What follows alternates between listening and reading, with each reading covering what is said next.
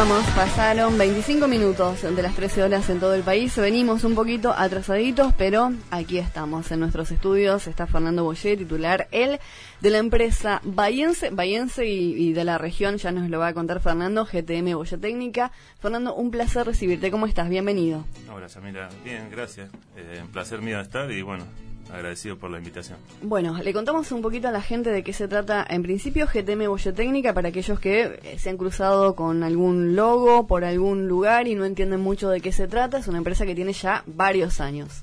Sí, eh, bueno, es una empresa de servicios este, y estamos radicados en Bahía Blanca, en Neuquén y en, y en Tierra del Fuego.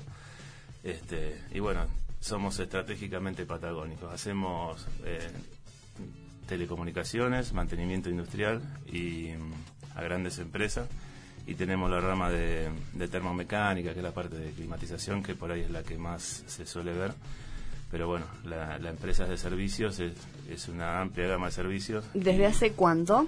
Y estamos desde 2003 en, en constante crecimiento. Ya hace un rato. Sí, hace un rato y bueno, fuimos pasando, arrancamos bien de abajo, bien de cero y bueno, hoy tenemos una plantilla de más de 100 familias son más de 100 empleados los que tiene la empresa eh, en sus distintos puntos donde está radicada. Decías 2003, qué linda etapa para comenzar un emprendimiento, ¿no? La verdad que sí, sobre todo, bueno... Ya eh, tenemos el, 2001 ahí cerquita. Por eso, sí, yo creo que de las crisis, eh, bueno, y más a esta altura ya que, que venimos con, con algunas cuantas encima, lamentablemente, ¿no? Por las condiciones externas de, bueno, se aprende y se toman decisiones, ¿no? En aquel momento, con mucha juventud, fue decir, decidir eh, ir por la mía y dejar de trabajar para empresas, como venía haciéndolo.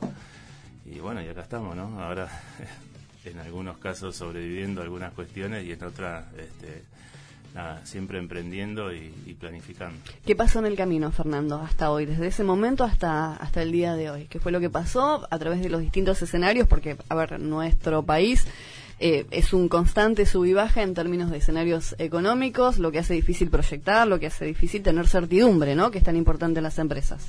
Sí, claro. Eh, como pasar, pasó de todo, pero bueno, en, mayor o menor medida tuvimos eh, contextos estables durante 10 años, podemos decir. Eh, y bueno, después nos agarró en allá por 2015 hasta 16 más o menos eh, las cosas se fueron manteniendo, pero bueno, después eh, nos cambiaron totalmente la regla del juego y para los que solemos, no solemos, sino tenemos la convicción de apostar por el trabajo, defender los puestos de trabajo y, y crecer con, con, la gente adentro, la verdad que fue, fue muy complicado y bueno, por eso te digo que somos unos sobrevivientes de las más de 23 pymes que, que se fundieron, ¿no es cierto? Así que bueno, si bien uno, eh, esto es Argentina y tenés que estar convencido de que tenés que crear tus propios contextos, en la medida de lo posible hay cosas que te, que te superan y si, y si apostás a defender el trabajo de la gente, bueno, nada, la pasás, a veces la pasás muy mal, pero bueno, siempre hay que seguir con esa hay que seguir planificando y sobre todo ser creativos y, seguir generando trabajo que nosotros que es lo más importante no sí sin duda es que sí. Hace un ratito pasaba por estos micrófonos eh, Luis Gallego el titular de Lago Sociedad Anónima y Luis cada vez que viene eh, él sigue o sea es un optimista obviamente pero sigue haciendo hincapié en que siempre en una crisis hay una oportunidad. Hay que tener por allí eh, la gimnasia de poder identificarla pero que es una oportunidad Sí, claro. ¿Vos pensás igual? Eh, ¿Coincidís? coincido totalmente. Este, lo que hay que estar muy, muy atentos y, y muy finito en la hora de la toma de decisiones. Por ejemplo, nosotros eh, nos tocó dejar un contrato eh, sobre mediados de 2019 y, y, reapostamos y abrimos Neuquén en plena pandemia, por ejemplo.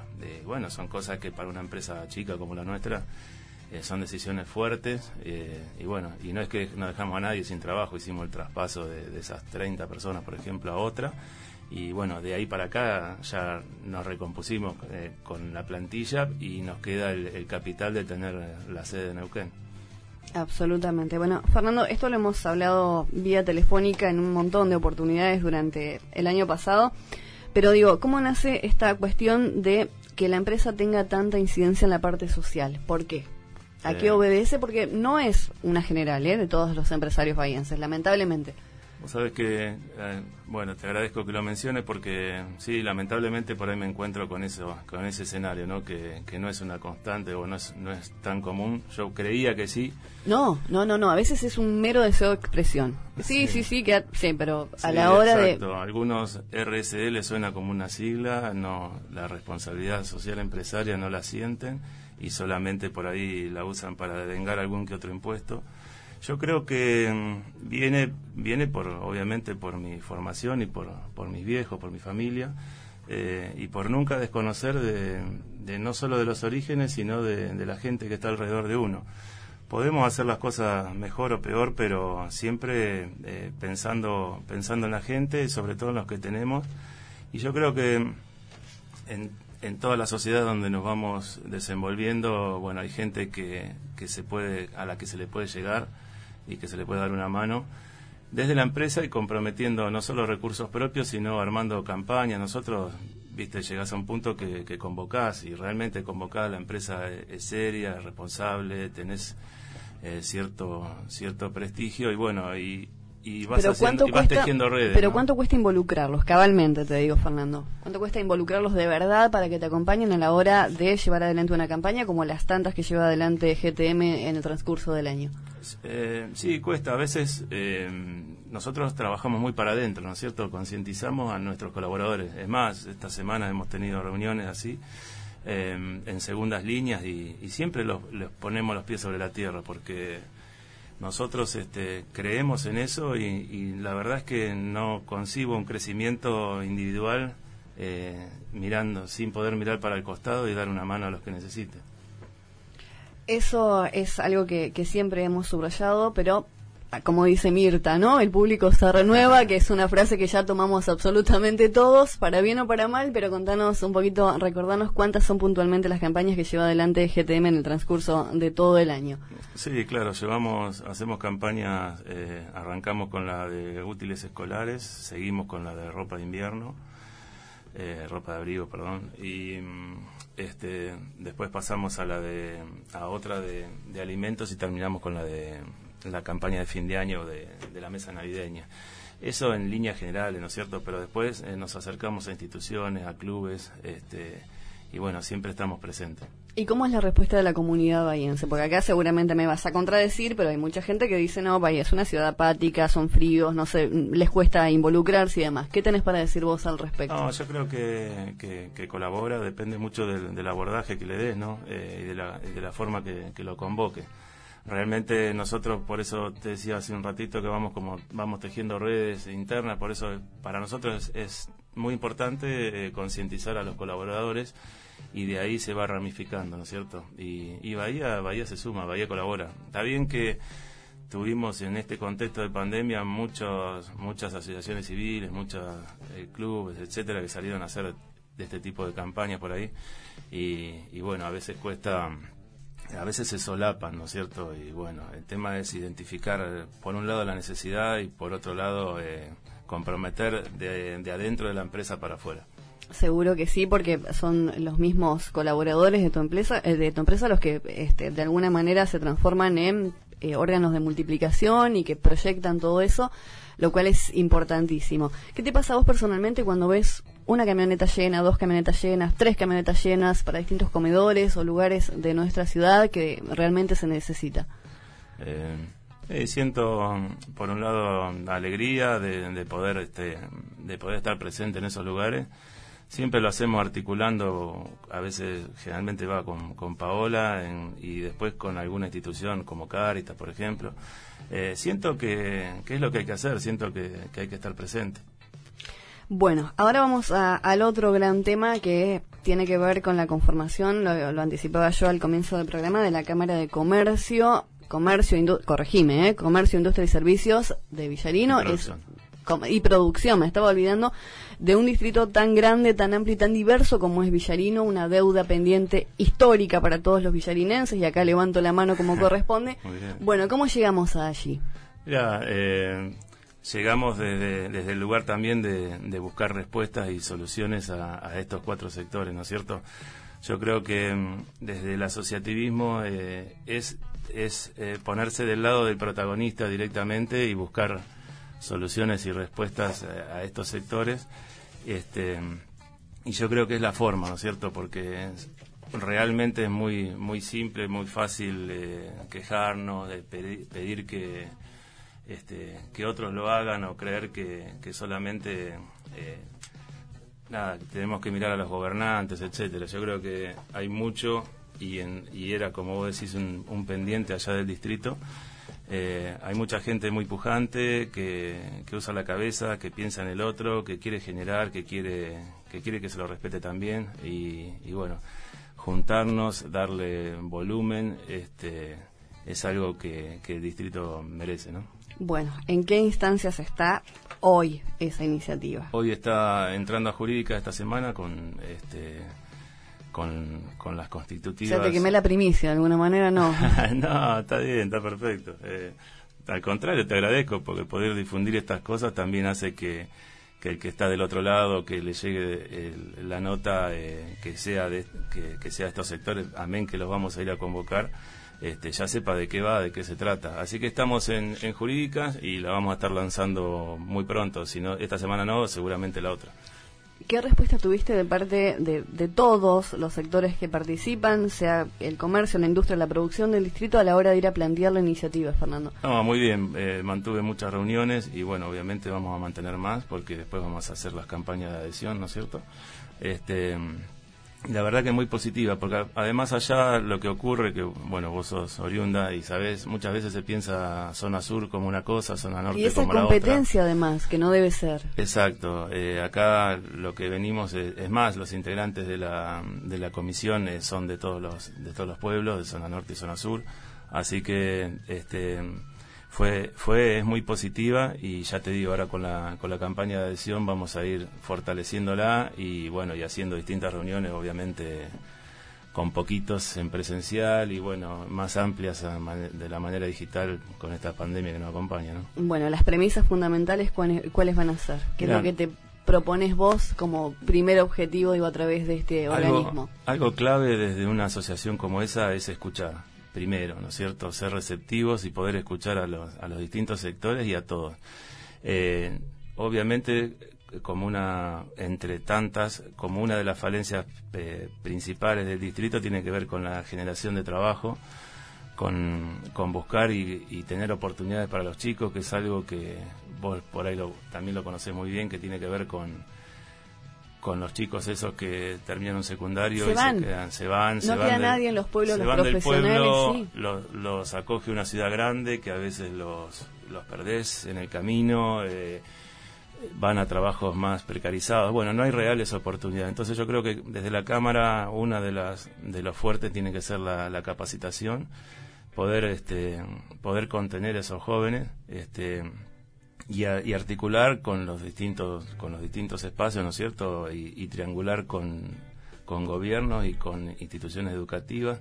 Y, bueno y poder ser eso ser un, ser un motor no es cierto para impulsar. Después hay hay que trabajar sobre créditos este, hay que trabajar bueno sobre becas hay que comprometer el empresariado pero bueno nada podemos hacer individualmente y por eso es que creamos y esta esta asociación civil que que yo creo que la, vamos a saber trabajar muy bien y, bueno, y le vamos a dar buenas respuestas a todos los sectores.